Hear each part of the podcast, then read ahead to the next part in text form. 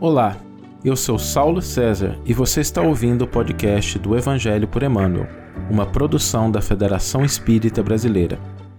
Estamos hoje com a abordando a segunda carta aos Tessalonicenses.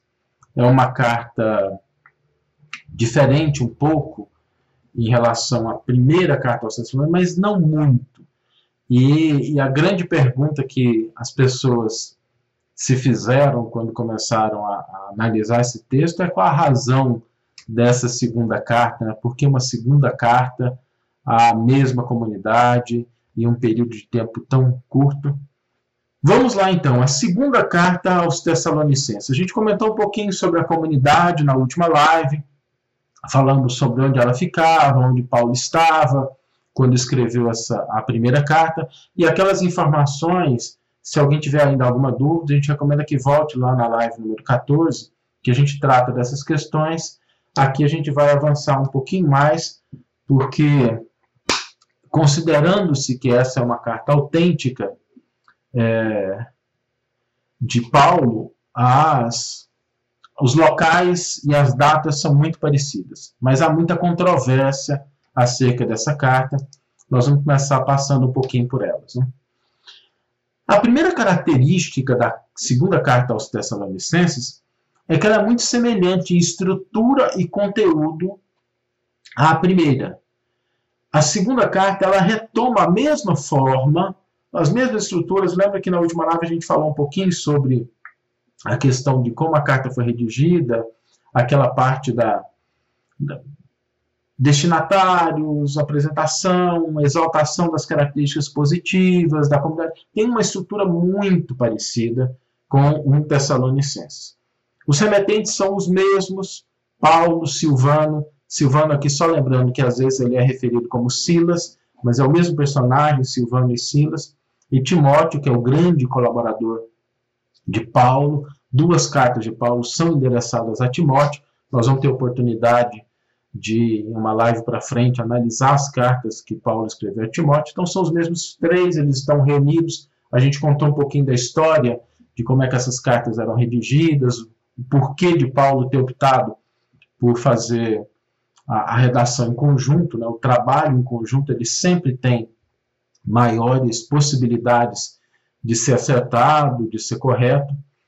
E essa carta, ela tem uma peculiaridade. No versículo 17 do capítulo 3, Paulo escreve que a saudação é de próprio punho, ou seja, a saudação é feita à mão, e isso era um sinal de autenticidade. Por mais incrível que pareça, é, alguns estudiosos, a partir do século XIX, final do século XVIII, início do século XIX, começaram a questionar a autoria dessa carta exatamente por, não só esse, mas um dos pontos era esse, porque eles acreditavam que não seria necessário que Paulo de Tarso fizesse uma afirmação dessa e que já que ela constava é porque alguém estava tentando fazer uma carta que não era uma carta legítima de Paulo para ser legítima.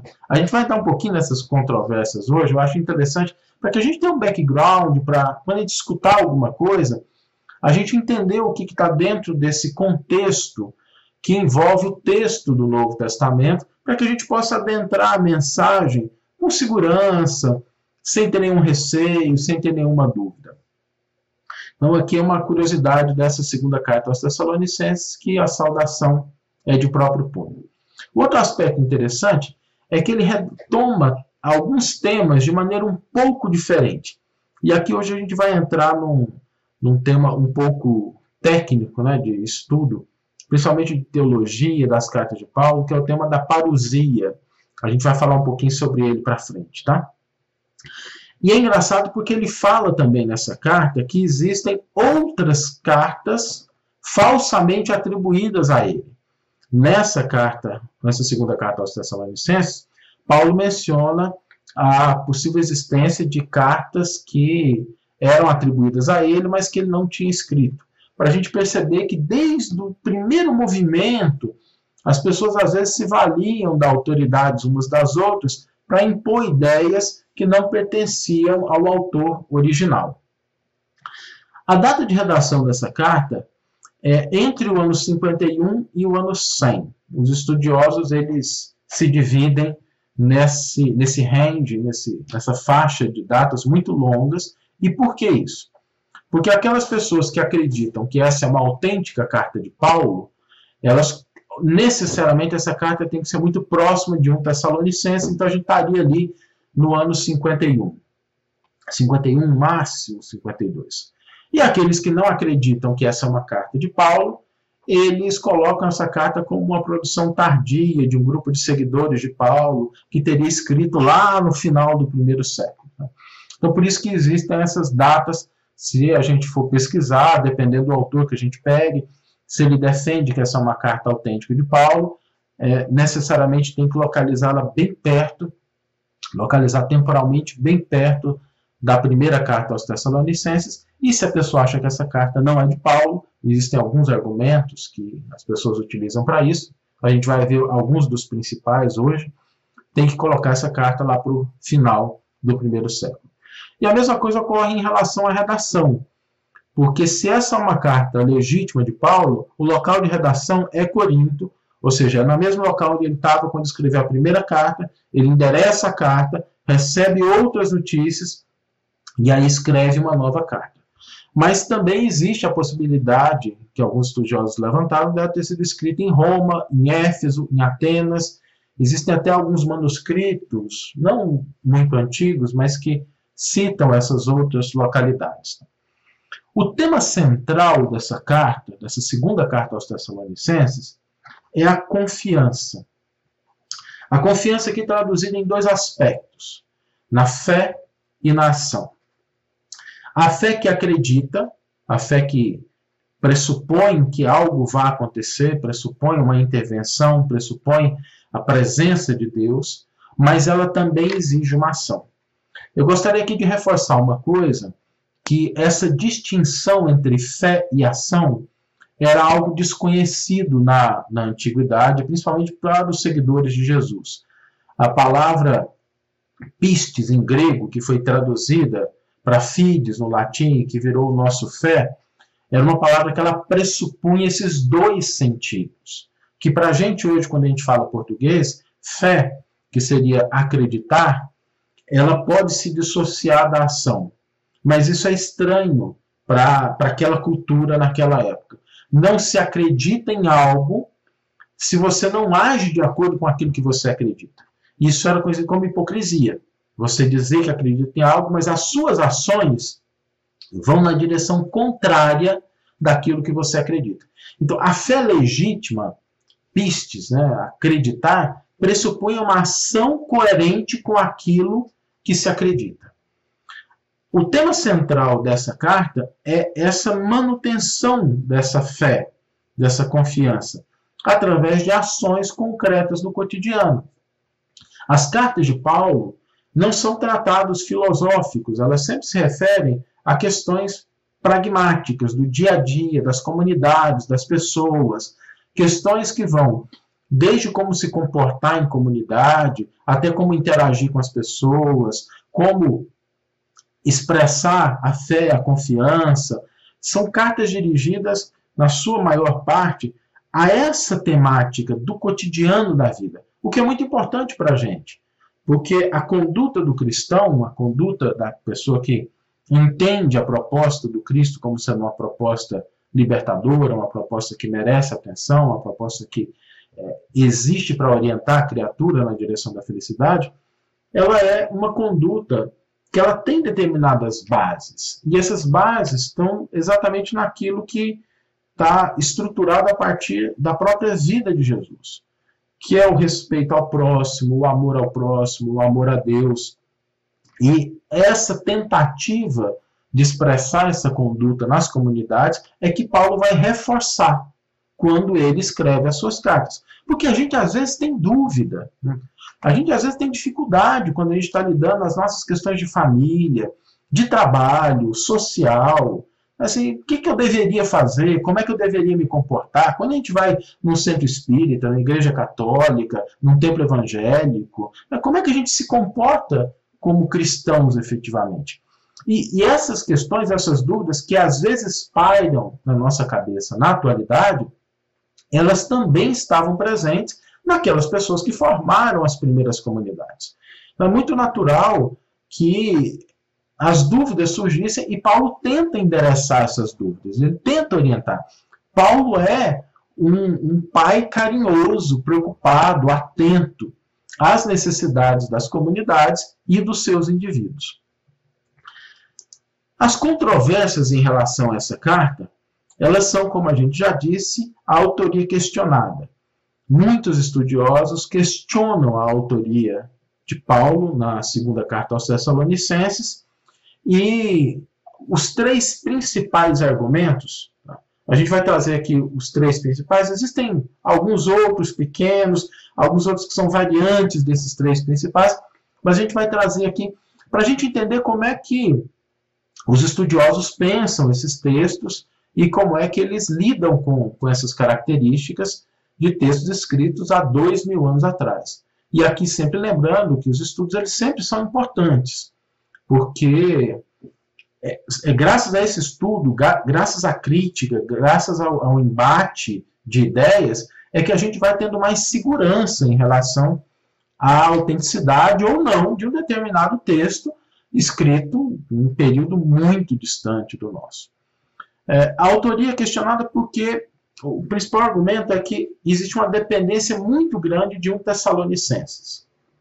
E aqui o argumento ele se resume a qual a necessidade de Paulo escrever uma segunda carta, cuja estrutura, forma, era tão parecida com a primeira que ele havia enviado. Aqui a gente faz apenas uma observação, eu não vou entrar em detalhes, mas a gente, como ser humano, às vezes a gente demora a aprender as coisas, né? Às vezes a gente precisa ouvir uma vez, duas vezes, três vezes, e, e a gente às vezes ainda tem dificuldade de aprender.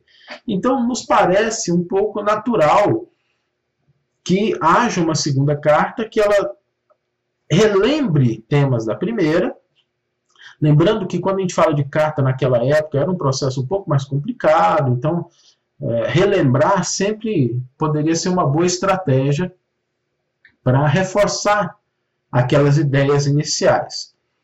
E aqui é engraçado porque quando alguns estudiosos dizem assim, ah, essa carta parece muito com a outra carta de Paulo, então não é dele.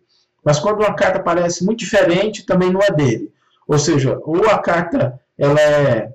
Existe uma carta de Paulo só, porque ou ela é parecida e ela não é de Paulo, porque Paulo já escreveu uma, ou ela é diferente, aí por isso, por ela ser diferente, é que ela não é de Paulo. Então, existem alguns estudiosos que são muito críticos em relação a isso e adotam posturas até um pouco radicais. Mas essa dependência de um Tessalonicense, ela realmente é notória. Quem tiver a oportunidade de ler as duas cartas, comparar uma com a outra, vai perceber que existem muitos temas e a estrutura é praticamente a mesma. A questão que a gente já comentou da saudação de próprio punho seria desnecessário, mas é interessante que, como Paulo fala em 2 Tessalonicenses, que existem cartas que estão circulando, orientações que estão em nome dele, mas que não foram escritas por ele, seria interessante ele colocar. Inclusive, ele coloca, logo depois de dizer que a saudação de próprio punho, ele coloca que isso é como semeia o sinal de autenticidade. É interessante aqui que a gente viu que 1 Tessalonicenses foi a primeira carta que Paulo escreveu. Então é um processo que está ainda se desenvolvendo. Não era comum naquelas comunidades que houvessem orientações da forma como Paulo estava disponibilizando. Paulo dá início a esse movimento de cartas entre as comunidades de uma maneira mais intensa, não que não circulassem escritos, não que não circulassem outros textos, eventualmente até uma outra carta de um grande apóstolo, mas Paulo joga isso para um outro nível. É, as comunidades formadas por Paulo, elas são alimentadas, elas são nutridas por esse tipo de correspondência a partir do momento em que o apóstolo do gentil percebe que ele não daria conta de atender pessoalmente a todas aquelas é, requisições ou aqueles pedidos que solicitavam a presença dele. Então, Paulo joga essa questão de circular textos, circular cartas entre as comunidades cristãs para um nível de maior intensidade. E aí isso pode ter gerado realmente é, algumas cartas que não eram de Paulo, algumas pessoas que querendo se valer da autoridade do apóstolo, colocavam as suas ideias. E aqui eu gostaria de lembrar uma, uma orientação de Allan Kardec. Quando Allan Kardec se preocupava muito com o conteúdo da mensagem, com a coerência da mensagem, e não necessariamente com a autoria da mensagem. Esse era um problema que Paulo relata aqui, já naquela época do cristianismo nascente. Ou seja, quando a gente se preocupa mais com a autoridade do texto, do, do, da autoria, da pessoa que escreve, e não faz uma análise do conteúdo, a gente corre o risco de estar tá engolindo gato por lebre. Isso ocorreu no passado, ocorre no presente e vai acontecer no futuro. Porque é natural, isso é do gênero humano, às vezes, dar resposta para coisas que não se sabe. Se a gente pegar agora e sair na rua fazendo perguntas para as pessoas, nós vamos encontrar respostas de pessoas que entendem do assunto daquela questão e respostas de pessoas que não entendem daquela questão. E a gente sempre tem a, a disposição de falar, às vezes, mais do que o que a gente conhece sobre um determinado assunto, isso é do gênero humano, e é importante que a gente tenha critérios para poder separar o joio do trigo, separar aquilo que é uma contribuição legítima. E o foco aqui é não na, na, na autoria no sentido de, olha, é uma carta escrita por Paulo ou não é escrita por Paulo, mas do conteúdo daquela carta da coerência daquela carta, de como ela se conecta com os demais escritos do Novo Testamento. A gente precisa ter sempre isso em mente, principalmente na doutrina espírita, que a gente convive com as comunicações entre os dois planos da vida. Existe um ponto que é um ponto chave, e esse aqui talvez seja o mais debatido, que é o tema da parousia que é abordado de maneira diferente uma carta e outra. Parousia, eu vou explicar, né, parece uma palavra grega e é grega mesmo, né, quando escuta a palavra parousia.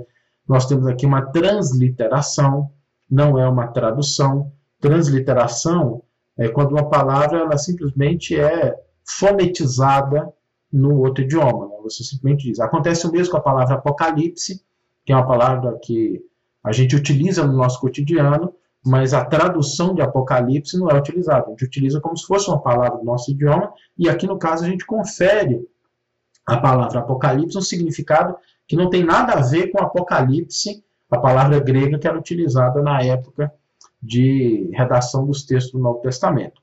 A gente vai entrar nisso quando a gente estiver falando do Apocalipse lá no final da nossa série de lives sobre os textos do Novo Testamento. Parousia, então, é uma palavra que se a gente for traduzir a palavra parousia, ela significa presença. Presença, algo que está presente, algo que está aqui comigo. Mas no sentido da teologia, essa palavra ela foi adquirindo o sentido da segunda vinda de Jesus. Porque quando Paulo fala da presença do Cristo, é, Jesus havia desencarnado na cruz. E a presença física dele não, não era vista, não era percebida. Então, quando ele fala dessa presença, esse conceito foi evoluindo para chegar à segunda vinda de Jesus, que também seria marcado por aquela expectativa judaica do dia do Senhor, do estabelecimento do Olam Rabá, do reino dos céus. Então, essa palavra parousia, ela adquiriu esse sentido técnico da segunda vinda de Jesus. Jesus veio a primeira vez, foi crucificado, ressuscitou, e aí viria a segunda vez. Okay? E os estudiosos criticam um pouquinho, porque parece que a maneira que Paulo aborda a parousia ou a vinda de Jesus na primeira carta aos Tessalonicenses é diferente da segunda carta aos Tessalonicenses. Quando Paulo fala dessa presença, dessa vinda de Jesus em Tessalonicenses, ele dá a impressão de que está perto que aquilo é muito próximo. Ou pelo menos é assim que a maioria das interpretações leem que Paulo escreveu. E aí, como está perto, o que, que aconteceu?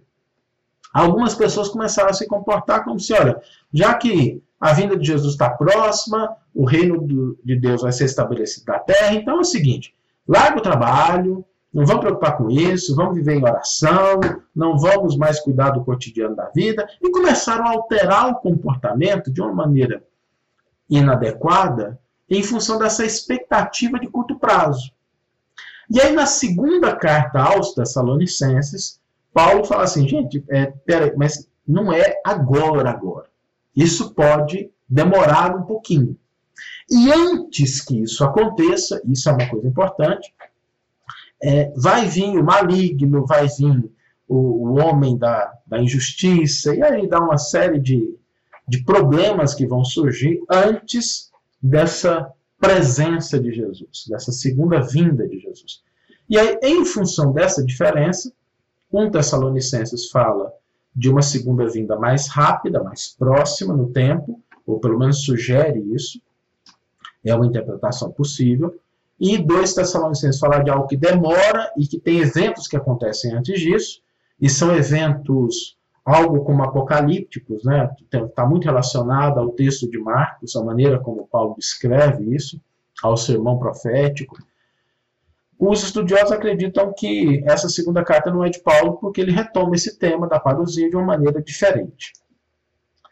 Aqui nós vamos trazer como é que trazendo o texto aqui, como é que Paulo trata a, a parousia, né, a presença, a segunda vinda de Jesus, em 1 Tessalonicenses, que está no capítulo 2, versículo 19. O texto diz o seguinte: Pois quem é, senão vós, a nossa esperança, a nossa alegria, a coroa de glória diante do Senhor Jesus no dia da sua vinda? Sim, sois vós a nossa glória e a alegria nossa. Então aqui a gente vê que quando ele fala em Tessalonicenses, ele se refere à comunidade como sendo um motivo de alegria, de regozijo, e que quando Jesus chegasse, né, a palavra que, que foi traduzida nesse versículo, essa palavra vinda, nos manuscritos em grego, tá parousia, no dia da sua parousia, e aí aqui é vinda, e aí a gente vê um pouquinho como a tradução, às vezes, ela ela enviesa já no sentido teológico que foi desenvolvido posteriormente, né? No dia da sua presença, seria uma tradução mais adequada se a gente voltar ao sentido original do texto em grego. É, quando ele vai falar desse tema em 2 Tessalonicenses, ele aborda da seguinte forma: Quanto à vinda de nosso Senhor Jesus Cristo e a nossa reunião com ele, rogamos-vos, irmãos, que não percais tão depressa a serenidade do espírito. Já a pessoa estava ansiosa com isso. Né? Talvez com aquela frase lá da primeira carta, ele percebeu que as pessoas ficaram ansiosas com esse dia.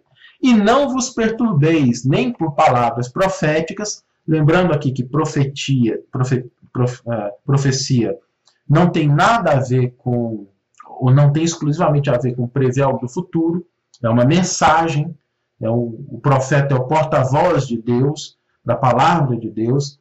Ele não é só aquele que fala do futuro. Então, nem por palavra profética, nem por carta que se diga vir de nós. É aqui que ele faz referência a cartas que poderiam estar sendo atribuídas a ele e que ele não havia escrito. Como se o dia do Senhor já estivesse próximo. Então, aqui, ele está falando: olha, é, não percais a serenidade de espírito, não se perturbar, imaginando que esse dia está perto. Não vos deixeis enganar de modo algum por pessoa alguma, porque deve vir primeiro a apostasia e aparecer o homem ímpio. Aí ele começa a relatar. E aqui é algo interessante, porque quando Paulo coloca esse, essas etapas, elas são etapas que têm a ver com o fortalecimento da nossa fé. Porque às vezes a gente pensa na fé como sendo aquilo que nós temos agora, independente das circunstâncias que nos cercam. E quando a gente está em circunstâncias favoráveis, a gente consegue manter a fé, a gente consegue manter a confiança, a gente consegue manter a nossa crença. Mas quando a dificuldade surge, quando o problema aparece, quando os obstáculos surgem no nosso caminho, é aí que a gente vê a força da nossa fé. Então é como se Paulo dissesse que antes que Jesus viesse, antes da presença de Jesus, existiriam momentos de teste de avaliação, de mensuração do quanto a fé de fato era uma fé que se traduzia em ações, mas também em discernimento. Porque quando fala em apostasia, impiedade, isso está relacionado não só a posturas adversárias, mas também aquelas situações que exigiriam uma atenção, um cuidado, uma reflexão, uma análise, para que a gente não se perca em fantasias ou às vezes em, em rotas que não, não são aquelas propostas por Jesus. Então são esses dois versículos que são utilizados para sustentar aquele que é um dos principais argumentos em relação à não autoria de Paulo em relação a dois Tessalonicenses. A gente acha que embora a gente reconheça a diferença da forma como Paulo trata essa questão, em 1 Tessalonicenses ele é muito mais sucinto nisso, mas eu acho que quando Paulo começa a escrever as cartas, elas são inspiradas pelo Cristo, elas estão ali é, cheias de, de inspiração, de orientação, mas é um processo que vai se desenvolvendo. Ou seja, dá uma orientação natural que venham questões, que venham perguntas, que forçam que pedem um esclarecimento mais aprofundado. Então, na segunda carta aos Tessalonicenses, Paulo trata dessa questão da vinda, da segunda vinda de Jesus, da parousia, de uma maneira mais detalhada do que ele fez na primeira, talvez em função do impacto que aquela frase, que aquela afirmação tenha causado, e que talvez ele não desse tanta importância a isso na primeira carta, e aqui, em função do impacto que causou, ele se viu na, na, na intenção, né, no dever de dar uma explicação um pouco maior, de abordar a questão de uma maneira mais direta. Então, essa é a questão que a gente queria colocar aqui. E aí eu queria trazer, sobre essa questão ainda, uma reflexão de Emmanuel, um comentário que ele faz ao versículo 2 do capítulo 3 da carta, da segunda carta aos Tessalonicenses, em que Paulo diz assim: E para que sejamos livres de homens ímpios e perversos, pois nem todos têm fé.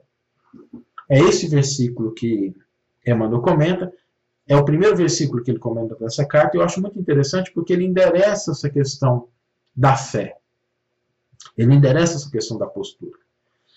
E quando ele coloca o título do comentário, a gente já comentou sobre isso. O título ele indica qual é a parte do versículo e qual a perspectiva que Emmanuel vai adotar. Ele intitula o comentário de Não é de todos. E aí, não é de todos, ele está se referindo àquela última parte do versículo, pois nem, de, pois nem todos têm fé. Ou seja, a fé não seria de todos. O benfeitor espiritual vai colocar que a rotulagem de cristianismo será exibida por qualquer pessoa. Aqui, quando a gente fala de cristãos, o rótulo né, de cristianismo pode ser exibido por qualquer um. Não há uma exigência externa que identifique as pessoas que são ou não cristãs. Qualquer um pode exibir esse rótulo, né, e o rótulo é interessante, como Emmanuel, Emmanuel esculpe os comentários dele. É quase alguém esculpindo uma, uma estátua, né? ele vai nos mínimos detalhes, ele vai tratando de, de colocando cada palavra no seu lugar, não, não é um texto escrito de maneira aleatória. Então, quando ele coloca esse rótulo, é porque o rótulo reveste a garrafa ou o recipiente, mas não é o conteúdo. E aí ele prossegue. Todavia, a fé cristã revela-se-á pura, incondicional e sublime em raros corações. E aí o Emmanuel vai colocar aqui um, um desafio. Né? Não é uma coisa simples. Exercer o cristianismo, a proposta cristã, a fé cristã, que ela tem a ver com as nossas atitudes, é um trabalho que exige uma postura diferente. Quando a gente olha para o Papa Francisco, para a Madre Teresa, para um Chico Xavier, para um Divaldo Pereira Franco, esses grandes nomes, um Raul Teixeira, a gente olha para esses grandes nomes, eles estão ligados a uma conduta, a uma postura de vida que expressa uma fé que se traduz em ações e que é uma fé legitimamente cristã. Emmanuel vai ainda comentando esse versículo dizer: muita gente deseja assenhorar-se dela como se fora mera letra de câmbio, enquanto inúmeros aprendizes do Evangelho a invocam precipitados, qual se fora borboleta erradia. Qual que é a advertência que Emmanuel coloca aqui? Daquela postura de buscar a fé, a fé cristã, é, buscando alguma coisa de retorno. É quase como um negócio, uma barganha, né? Uma letra de câmbio, é exatamente isso, esse sentido de uma troca. Né? Eu expresso a minha fé porque eu espero receber algo em troca. E aqui é onde muitas pessoas se frustram, porque não basta que a gente evoque ou que a gente professe uma fé específica. A nossa conduta, ela, ela deve ser coerente com aquilo. E normalmente quando a gente conquista determinado estágio evolutivo, a recompensa disso é que a gente entra num outro estágio onde as coisas são mais difíceis. E isso é natural. Os jogos de videogame são assim. Eu estava, pouco tempo atrás, falando com alguns jovens e falando, trocando algumas ideias e falando sobre jogos, né? E a gente utilizou essa metáfora. Quando você está no nível 1 do jogo e você consegue fazer ele direitinho, você vai para o 2, o que, que acontece com o nível 2? Ele é mais difícil que o primeiro. Ele vai testar suas habilidades, ela vai avaliar suas conquistas. E não raro, quando a gente passa para o nível seguinte, a gente, no nível seguinte, a gente é iniciante. A gente pode ser mestre no nível anterior, mas quando a gente passa para o nível seguinte, a gente é, volta à condição de aprendiz. A gente tem que entender como é que as coisas funcionam naquele outro nível. Então, não basta que a gente pense na proposta da fé cristã como uma barganha, mas como um processo de desenvolvimento do espírito, que vai nos colocando em condições de lidar cada vez mais com situações mais complexas. E de dentro dessas situações, a nossa atitude, a nossa ação ser coerente com as leis universais. A gente lembra o exemplo do Cristo, que passou por situações extremamente desafiadoras. Familiares que não o aceitavam, amigos que o traíram, companheiros de jornada que não compreenderam a sua mensagem, pessoas que necessitavam da sua atenção, pessoas que tinham uma fé mas que ainda precisavam de alguma resposta, se a gente pensar em Zaqueu, se a gente pensar em Judas, se a gente pensar em Pedro, a gente pensar nas pessoas com quem Jesus conheceu, não são situações simples. Jesus conviveu com pessoas, desde pessoas muito simples até Pilatos. E em todas essas situações, a atitude dele foi uma atitude absolutamente correta, coerente. Isso é um processo de construção. É isso que Emmanuel está reforçando aqui, quando ele nos faz lembrar que a proposta cristã não é uma proposta de barganha, de troca. Eu dou alguma coisa e aí recebo. É uma proposta de crescimento, de desenvolvimento. E esse desenvolvimento pode ser desafiador. Ele vai continuar o comentário dizendo: esquecem-se, porém, de que, se as necessidades materiais do corpo reclamam esforço pessoal diário, as necessidades essenciais do espírito nunca serão solucionadas pela expectação inoperante. E aí é uma coisa interessante, como Emmanuel sempre busca o entendimento daquele princípio que está expresso no versículo, de situações que têm a ver com não só com o cotidiano da nossa vida, mas com a natureza. E aqui ele pega o exemplo do cuidado do corpo. Para cuidar do corpo, a gente tem que se esforçar. Se a gente não cuidar do corpo, se a gente não cuidar da higiene, se a gente não cuidar da aparência, se a gente não cuidar da alimentação, se a gente não cuidar do exercício saudável, é, o nosso corpo ele começa a fraquejar, ele começa a se tornar mais frágil e incapaz de realizar determinadas atividades. Da mesma forma, ou de um, uma maneira até mais intensa, o nosso espírito ou seja, o nosso ser imortal. Se o corpo exige ação para poder se manter e se desenvolver, as nossas, o nosso desenvolvimento espiritual ele não se dará pela expectativa que não opera, que não faz nada, que não se envolve. É por essa razão que não existe cristianismo distante da sociedade. Não existe cristianismo sem atuação na sociedade. E a atuação aqui, a gente não vai entrar em discussão, não é a atuação do embate, mas da presença, da participação, de você estar tá tentando construir, de você estar tá interagindo. Algumas pessoas vão acertar, outras vão errar. É natural, mas é nesse processo que a pessoa vai se desenvolvendo espiritualmente, através da ação que tem uma reação, que tem uma resposta, e aí a pessoa vai aprendendo. Tem uma frase de Jesus que é uma frase, às vezes até muito dura, e que às vezes é difícil de entender, mas que está relacionada a isso também, que é quando Jesus diz para os fariseus que as prostitutas e os pecadores vos precederão no reino dos céus. Fazendo essa essa proposição de que quem está no mundo agindo tem mais chances de se desenvolver do que aquele que fica na expectação, na observação, mas não participa da sociedade. Porque essa pessoa, ela se tranca dentro das próprias concepções, das próprias ideias, e não raro ela deixa de fazer o bem que lhe é possível, porque ela não está atuando no mundo. Então, essa atuação, ela está é, ela é uma exigência da fé cristã. E aqui Paulo diz isso muito claramente, quando ele diz aos Tessalonicenses que é preciso agir. E vai ter dificuldade antes de chegar aquele momento da comunhão com Cristo, e essa dificuldade ela precisa ser enfrentada. E o enfrentamento dessa dificuldade é na manutenção dessa fé, que é uma fé operante. E é o que o Emmanuel vai é, traduzir no seu comentário de uma maneira muito bonita. Então, quando a gente pensa nesse, nesse conceito né, da presença de Jesus, voltando aqui ao tema da parousia, é, uma concepção que a gente tem é que Jesus nunca foi embora. A doutrina espírita, pela concepção que ela tem, pela maneira como ela aborda o mundo espiritual, ela nos mostra que a presença de Jesus ela é constante. Ela não deixou de existir porque ele não está materialmente conosco. A gente pode senti-lo, a gente pode se aproximar dele, a gente pode entrar em comunhão com o Mestre quando a gente quiser.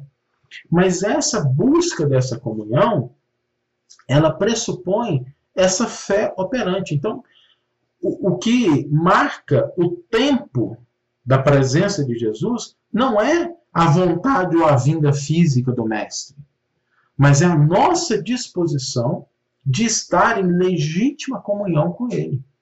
Porque quando nós estivermos em legítima comunhão com o Mestre, através das nossas ações, através da nossa conduta, através da maneira como a gente interage com, com as outras pessoas que são nossos irmãos em humanidade, na medida em que a gente eleva o nosso padrão de pensamento, de sentimento e de ação, nós entramos em comunhão com Ele e a presença, a parousia de Jesus se faz na medida em que nós nos aproximamos dele, porque o, problema não é ele se aproximar da gente. O problema não é o mestre se aproximar daqueles que querem segui-lo. O problema é a gente se desenvolver na direção de sintonia, de harmonia com a proposta do cristianismo. E aí eu gostaria de encerrar a nossa live de hoje, é, trazendo essa reflexão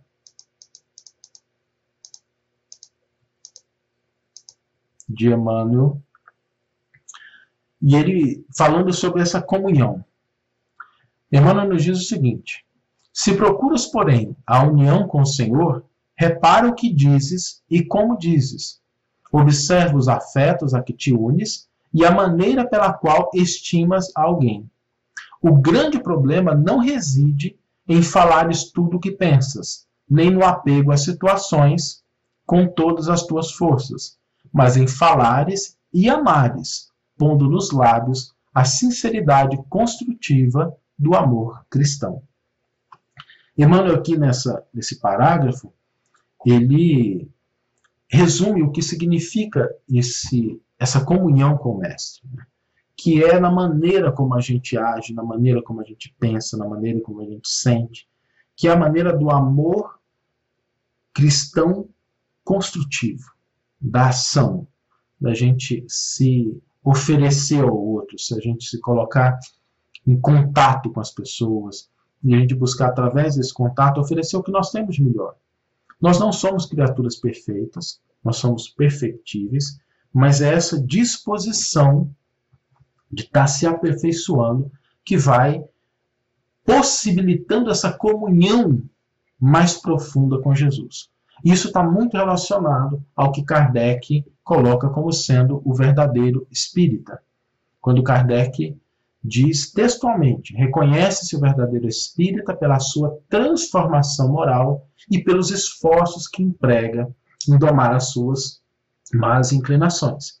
Então, aqui nós poderíamos dizer que a gente tem uma receita que ela ecoa desde as cartas de Paulo até a codificação espírita de como nós podemos nos preparar ou nós podemos acelerar esse processo de comunhão com Jesus, que é através da nossa transformação moral, da nossa ação e pelo esforço em domar as nossas más inclinações, o que não é possível se a gente não tiver em contato com as pessoas que nos cercam no ambiente familiar, de trabalho, social. É ali que nós vamos ter a nossa verdadeira prova em relação ao grau de desenvolvimento do nosso sentimento cristão, e é ali que a gente vai saber se Jesus está mais perto ou mais longe da gente, não porque o mestre se coloque mais perto ou mais longe, mas porque pelas nossas atitudes e pensamentos a gente se aproxima mais ou se afasta da proposta redentora do Evangelho.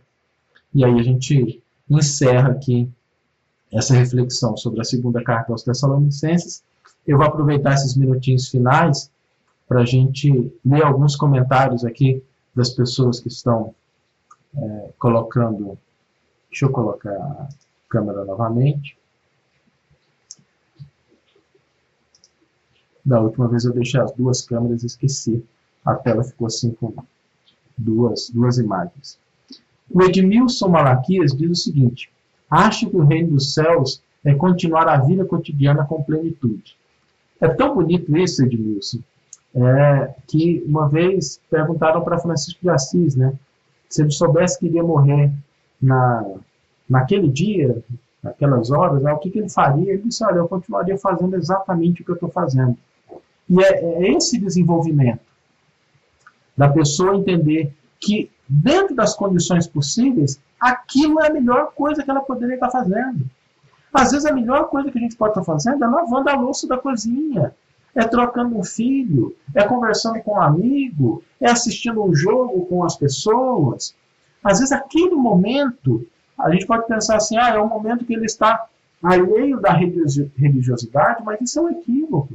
Não existe distinção para Jesus do templo e da oficina. Jesus aproveitava, se a gente lembrar de quando ele foi jantar na casa de Zaqueu, ele aproveitou aquele momento festivo para poder auxiliar com alegria. Né? Não estava puxando a orelha de ninguém ali. Ele estava sendo espirituoso, estava sendo presente. É essa atitude que a gente pode ter em todas as circunstâncias da nossa vida que caracteriza esse desenvolvimento do, da postura cristã. A postura cristã não é aquela postura que te tira do mundo, é aquela postura que te coloca no mundo de uma maneira diferente. É, o Paulo Roberto Soares diz o seguinte: Platão, grande filósofo, grande filósofo, já dizia que a vida terrena é uma projeção da vida celeste. De fato, Platão tinha essa concepção das ideias, né, que existe um mundo perfeito, um mundo espiritual, um mundo celestial, e a sombra, né, a projeção desse mundo era o que a gente vive aqui. E na medida em que a gente vai se aperfeiçoando, Platão acreditava muito no poder das ideias, do pensamento, mas ele também preconizava essa ideia, esse pensamento, como sendo essa busca da perfeição, a gente vai se aproximando desse mundo. E é bonito isso, Paulo, porque isso nos mostra que um mundo de regeneração, que um mundo de justiça, que uma sociedade mais justa, ela não vai ser construída sem que a gente coopere com isso. E, e quando a gente olha para a nossa atualidade, a gente vê o quanto as pessoas estão efetivamente cooperando com essa transformação. Às vezes a gente dá muito, muito espaço para o pessimismo e é um equívoco, porque se a gente for olhar com um pouco mais de atenção, a gente vai perceber o quanto existem boas ações no mundo.